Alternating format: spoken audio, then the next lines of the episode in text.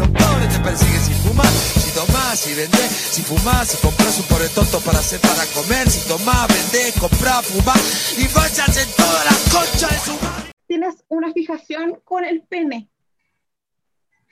Bueno, todos los hombres, si tenemos una etapa fálica clara. Lo he descubierto escuchando todos estos programas en que siempre tienes una fijación con tu pene. Cuéntanos, Y- ¿de dónde viene eso, Nacho? No, y, y mis amigos, mis amigos me, me dicen, Nacho, todo lo que tú hablas tiene que ver con penetración, prostitución, felación. ¿Por qué? ¿Por qué? ¿Qué? Tú tienes un problema. Ahora, porque yo creo que es un buen momento porque es, para, es terapéutico, es catártico. No. Sí, Sí. Mira, Pedro, Pedro, Pedro Pablo Maqui, no. Perro que ladra no muerde, perro que ladra no muerde. Entonces yo que hablo todo el día de, fe- de penetración, sumisión, subyugación, entonces yo soy el tipo de vida más conservadora que existe. En cambio, algunas personas que mucho persinarse, mucho ir al templo, ah, pero en la noche, ah, sodomizan, sodomizan y hacen juegos de dominación y, y recurren a, trabajadoras, eh, eh, trabajadoras sexuales. Ah, ah, acá, acá el sur está lleno de puteros. Acá el hombre sureño es muy putero. Eh, déjame corregirte, déjame corregirte. El hombre chileno, y no sé si el hombre latinoamericano, pero por lo menos el hombre chileno es muy putero. Te decía que mi abuela sabía perfectamente que mi abuelo eh, se iba de puta. Y si bien no le parecía bien, pero no, no, no fue una causal de, de divorcio. O sea, uno podía ir donde un juez y decir, mire, mi marido es putero. Ah, no se preocupe. Lo, lo-". No, porque era normal, era una, era una cosa total y ampliamente aceptada. Y antes, antiguamente, cuando no existía el SIDAS, eh, era, era, además era muy común no usar protección, ¿ah? Porque no le tenían ningún respeto a la gonorrea, la sífilis, eh, las clamidias. Ah, pero te digo algo, Eh. Nacho, ya, ok. E- ya, tu abuelo. Paremos la conversación, por favor. No, pero tu abuelo, pero te digo algo. No, espérate. Ya, Alguien de tu edad.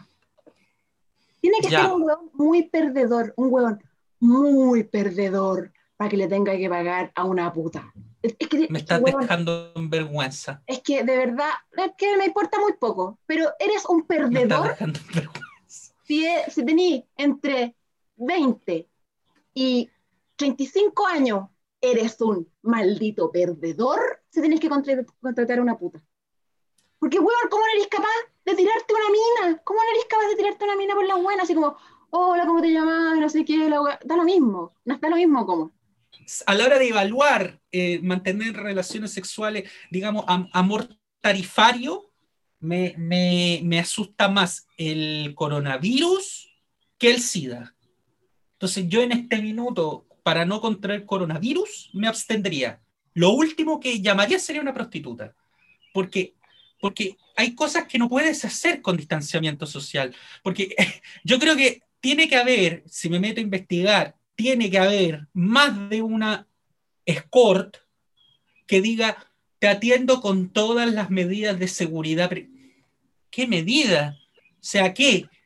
¿Qué? Va- eh, o sea, ¿qué vamos a hacer? ¿Vamos a follar con un nylon? No, no, no puedes irte de puta en tiempos de COVID-19. No se puede. Ese es el gran error de los políticos y de las utopías, que uno tiene que plasmar, tiene que aterrizarlas a la realidad de su pueblo. Es como, o sea, acá Chile es un país putero. Entonces tienes que tener pensado cómo hacer un protocolo sanitario para el puterío. En, en- en- en- el País Vasco les gusta ir al cerro, al monte los fines de semana. Tienes que tener un protocolo para ir al monte. Acá tienes que tener un protocolo para las putas. ¿Por qué la gente, para qué? ¿Para qué te casáis si queréis seguir maraqueando? Weón, maraquea toda tu vida. Exactamente. Pero no te venga a casar a tener cabros chicos. Sigue maraqueando, no te voy a huevear, no me importa lo que hagáis con el poto, weón. Pero no te cases y tengáis cabros chicos y hagáis la parada, y después te vayáis a maraquear, po, weón. Sí, eso. Hay una demanda, ¿sabes que Sí, yo creo que hay una demanda sostenida de prostituciones y, lo que tú decías, más que, mira, finalmente más que un tema de, querer eh, este, este, mito de que el hombre tiene que desfogar, de que tiene que descargar, más que eso, es un tema de poder, de ejercer poder, de sentir que estás ejerciendo dominación sobre otro ser humano. En un reportaje de la radio del País Vasco, hicieron un reportaje sobre la prostitución en Euskadi. Y fueron a hablar con puteros. Y había puteros de 70 años que eran, digamos, los más tradicionales, y había puteros de 20. Y hablaban con los chicos y, decían, bueno, y tú, o sea, tienes 20, lo que decías tú, tienes 20, se te ve bien, o sea, no normal. ¿Por qué? Una vez que, claro, no, no, yo con ella puedo hacer cosas que con mi novia no, porque no se deja. Y bueno, pero ¿qué quieres hacerle tú que no se deja a tu novia? Bueno, pues, pues, pues lo que uno ve en las películas, que en las películas uno ve muchas cosas, pero las chicas esta, la, mi novia no, no quiere porque es una estrecha. No, no es que la novia sea una estrecha, el tema es que nos hemos educado viendo porno, que el porno es un imposible. O sea, todos sabemos que el porno no es así. Eh, mira, ¿sabes qué? Me gustó el punto de la pornografía, de que en el fondo te setea la cabeza. A mí igual me gusta la pornografía, pero no siempre en exceso tampoco. No, no, es que, no, no, estoy diciendo que me guste la pornografía, que no es el tema que estoy tocando, sino que me gusta el punto de considerar que la pornografía contribuye a ciertos fenómenos.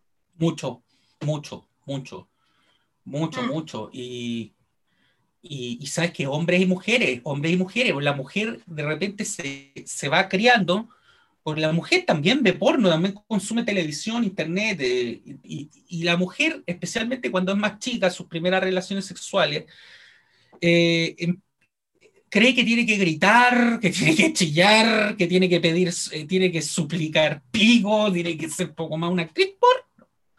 y, y el porno te crea expectativas que son irreales. En el caso del hombre, la más básica de todas, que es que si no tenéis un manguaco de cuatro metros colgándote entre las piernas, valís callampa. Literalmente.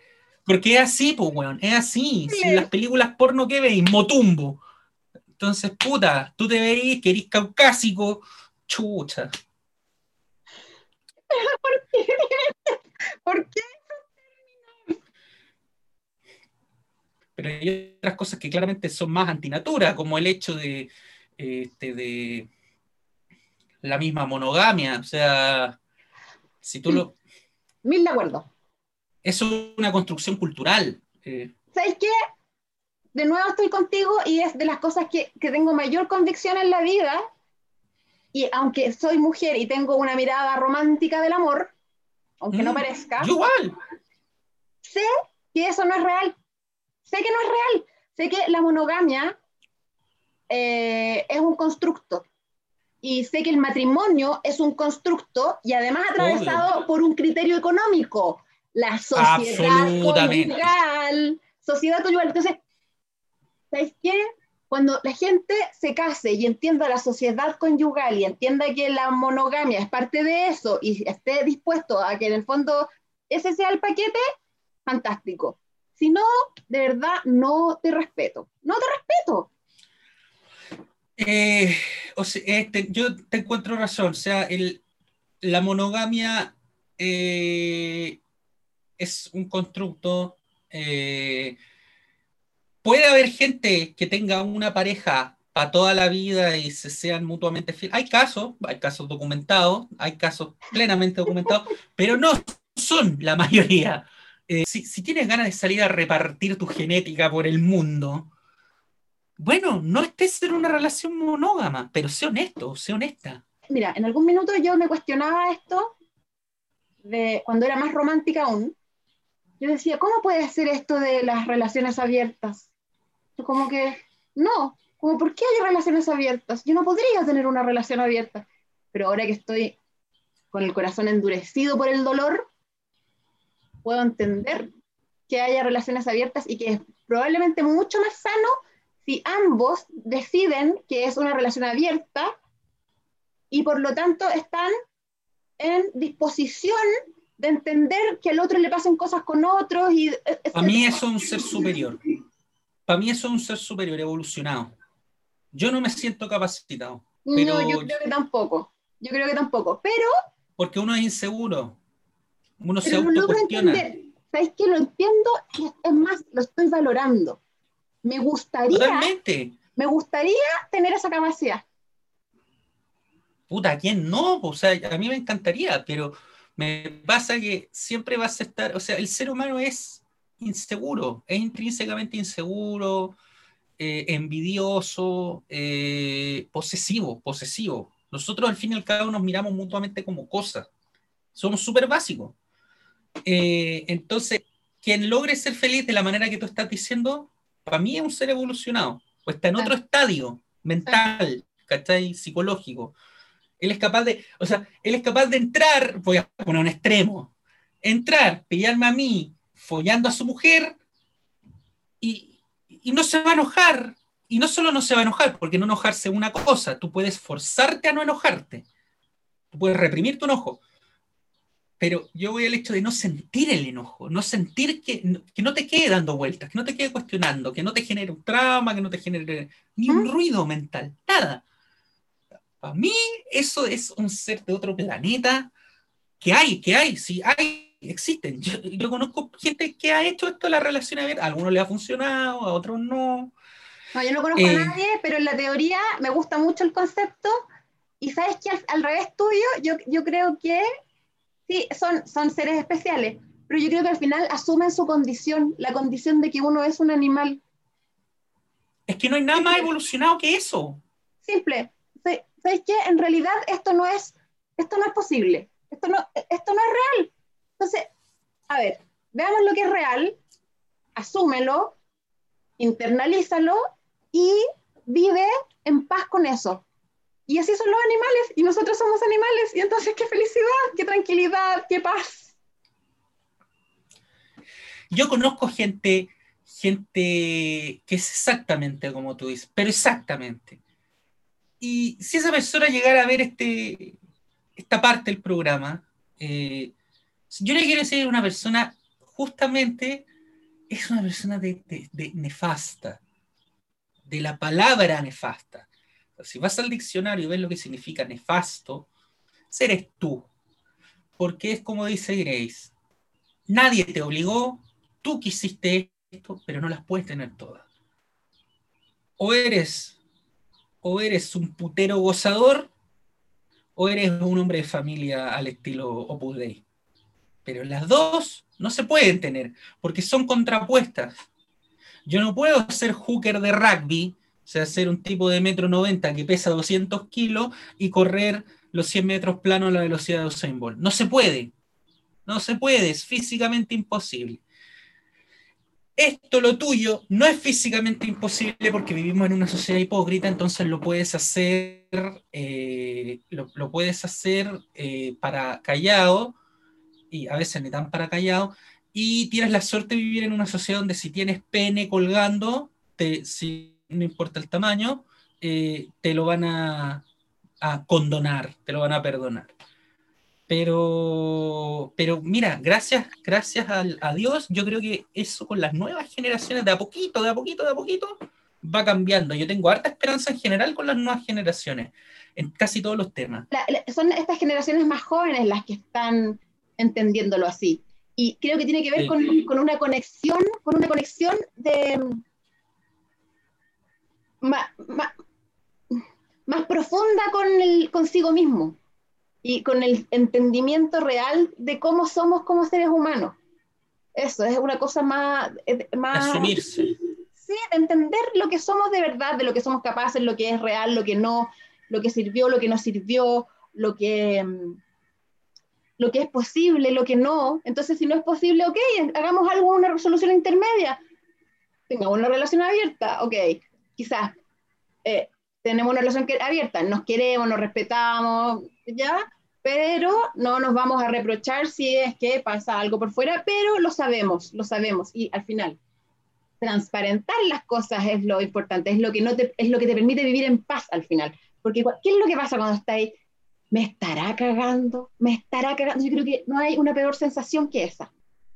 En cambio, prefiero saber que tengo una relación abierta y que efectivamente te puede estar cagando a estar preguntándote, weón, y atormentándote con me estará cagando. Esta serie del, del, del niñito de secundario británico que su mamá es sexóloga. Entonces tú ves esa serie y dices el día del pico en un secundario chileno o uruguayo o argentino que son los países de vanguardia, acá podrían hablar de estas cosas en el colegio. Porque vendría un grupo de viejas de concha apretada y de papás putifrunzi a, pero ¿cómo le están enseñando a mi hijo a hacerse un lavado anal, weón? Ay, no, eso es sexualizar a los niños. Eso mientras estabas hablando antes te iba a decir, es exactamente lo que pasó en Chile. Si no se votó la ley de educación sexual porque era totalitaria, porque era sexualizante y porque al final lo que hacía era adelantar el inicio de la vida sexual de los jóvenes. Ay, un huevo, de verdad. Me tienen hasta el pico, bueno. ¿Y adelantarlo dónde más? Es que exactamente. ¿Adelantarlo cuánto más? Si ya, ya están empezando como a los ocho, ¿ya qué más lo quiere adelantar? Entonces, ya que nazcan el nivel de, no se el puede. nivel de ceguera es como me estáis weando que van a sexualizar a los niños. Weón, prende la tele, weón, prende la tele. Es que eso mismo. Cuando yo leía en, en, Twitter estuvo candente la cosa, porque Twitter es un planeta aparte que no le importa a nadie, pero esta gente mete harto boche y tuvieron no sé cuántos días hashtag con mis hijos no te metas, hashtag la ONU quiere legalizar la pedofilia. Y yo les decía, o sea, métanse a netflix.com y, y, en vez de poner documentales sobre Jesús, usen bien esa plata y vean Sex Education, que es una serie de muy buena factura, se van a reír, salvo que tengan la concha llena de arena, y, y weón, eso te demuestra que ese niño que tú crees que es un ángel asexuado, está a un clic, a un clic de ver una serie donde en el colegio a los chicos a los 16, a una edad normal, apta, le enseñan cómo hacerse un lavado anal en una escuela pública. Eh, porque, claro, gente decía que poco más que, que esto implica que en kinder a los niños les, les van a estar enseñando a masturbarse. Yo leí eso, yo escuché gente que dijo eso. En kinder los niños se van, van a aprender a hacerse la paja. Por favor. O sea, por favor. Ni aquí ni en ninguna parte se hace eso. La ley no decía eso, decía todo lo contrario. En kinder iba a ser de, lo que se llama acompañamiento afectivo, educación en los afectos, todo eso. Y, y cosas quizá también de, oye, si un niño de 6, 7 años tiene una erección, explicarle, oye, que, que, sienta que puede preguntar y que hay alguien apto para preguntarle. Porque si no, ¿qué pasa? Va a ser como ha sido toda la vida de generación en generación. Algunos dirán que, bueno, así nos ha ido bien, las pelotas. Es como el hoyo. Eh, que uno, oye, se llevaron el pico. Ah, eso, eso es porque ya tenéis la agua de la diuca así grande, entonces te voy a curar de la cara, bueno, y ya, pero no, pero no, no, tranquilo, dale nomás, y el CIA es de los, los, puros maricones, a los maracos les da el VIH, vos dale nomás con la diuca para y porque sí es, esa es la realidad a la que nos enfrentamos, weón. Estos idiotas conservadores idealizan y romantizan todo, weón. No se dan cuenta que la realidad a la que nos enfrentamos es un pendejo que que, que, es violado, weón, quizá noche tras noche, porque duerme en una, en una posiga de dos por dos, por el, es violado por el, la pareja de la mamá, que es un degenerado, y él no tiene idea porque no sabe nada de su cuerpo, ni sabe que no es normal, y no sabe lo que es un pene, lo que es un ano, lo que es una vagina.